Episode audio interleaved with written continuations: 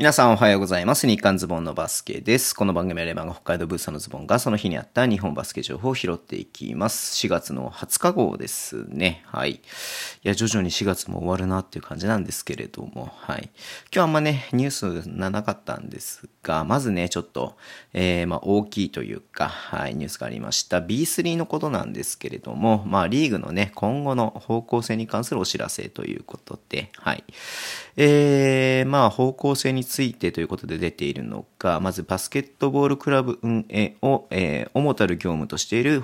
運営法人、括弧以下プロクラブのみが加盟できるリーグへ移行しますと。で、2024、25シーズンからなので、何年後 ?3 年後 ?3 年後 ?4 年後？うん。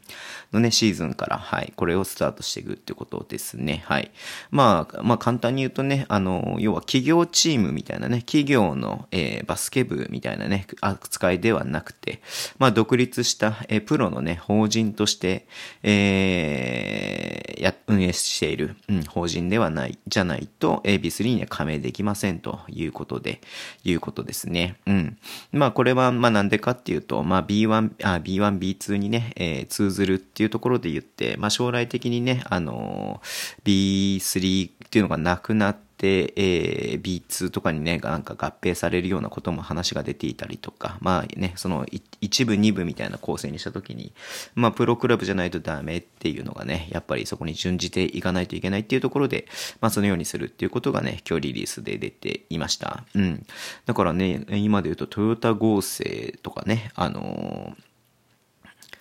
愛心 AW とかね、まあそういうふうに頭にね、企業名がついてるチームもありますし、まあ昔はね、越谷アルファーズも、えー大塚商会でしたけれども、うん。だからまあそこからそこのね、まあバスケ部、会社のバスケ部っていうよりかは、よりかはつかバスケ部ではなくて、うん。まあ独立したプロクラブということで、まあもちろん親会社とかね、まあ親会社、子会社っていう関係では全然いいと思うんですけれども、まあその、えー、独立した法人にならないといけないということで、はい。で、18チームにしますと、えー、原則上限が18チームってことなんで、まあ今シーズン、来シーズンか、えー、4チーム増えて、えっ、ー、と、17 7チームになるんだよね。来シーズンが。うん、B3 ね。だから新しく新規参入するとなると、なかなかね、難しくなってくるのかなっていうのはありますけれども、まあ次のシーズンでね、えー、入れ替え戦はするってことなん、入れ替え戦つか入れ替えはするってことなんで、うーんと、でも入れ替えるってことはね、また、えー、降格してくるチームもあるので、えー、まあそのね、17チーム増えなければね、17チームっていうのは変わらないので、うん。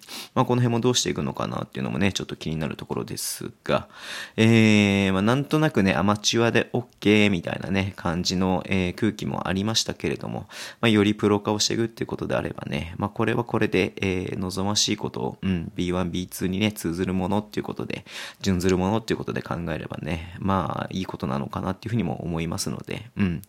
まあ、もちろんこれでもしかしたら撤退するようなチームとかもね、出てくるかもしれませんし、うん。東京会場がね、えっ、ー、と、ちょっと前にね、B3 から抜けて、その社会人リーグの方にね、行ったりとかもしましたけれども、まあもしかしたらそういうチームも出てくるかもしれないな、もしくは、えっ、ー、と、B3 をね、その、法人、ん？じゃないや、えっ、ー、と、その社会人チームみたいな形の、えー、ままね、B3 に入ろうっていうふうにね、目論んでいたチームももしかしたらあるかもしれないんですけども、まあそういうチームはちょっともう今後入りにくくなる2022年の7月の1日の申請が最終ってことなんで、うんうんうんうん。で、まあその、一旦ね、あの、そこまでで決まってしまいますので、うん。まあだから早くね、あの、参入したいなと思っているところは早め、急がなければいけないと思いますし、えー、なかなかちょっと間口がね、だんだんと狭くなってくるんですけれどれども、まあこれはこれでいいことなのかなとも思いますので、はい。ちょっと今後の動向をね、見守っていこうかなっていうふうに思っています。はい。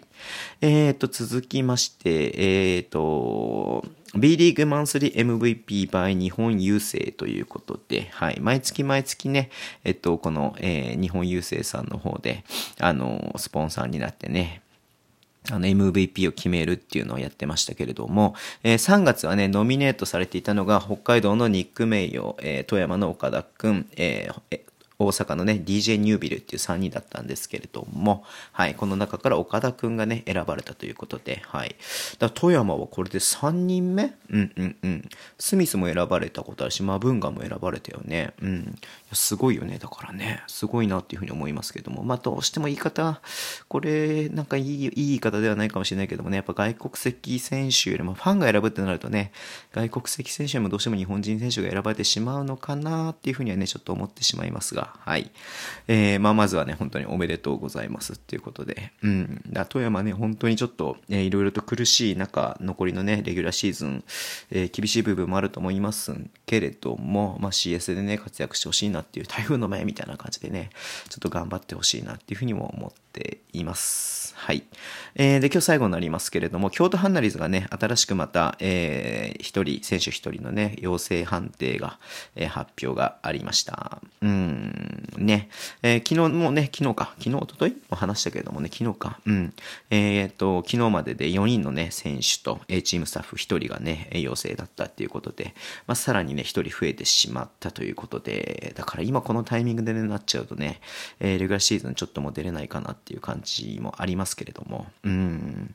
まあね、京都もだからこれで試合がね、なかなかできないと厳しい部分もあるなっていうふうに思いますが、本当にね、選手、えー、まあチームスタッフね、うん、あの、早く回復して、えー、元気な姿でね、また、えー、試合がね、できることを願っています。はい、えー、そんな感じですけれども、えー、と、今日ね、YouTube ライブ、えー、20日の日にね、YouTube ライブと、あと、ポッドキャスト、えー、配信しました。えー、毎週やってますので、ぜひね、見たり聞いたりしていただけると嬉しいです。えー、では今日もお付き合いいただきありがとうございます。それでは、いってらっしゃい。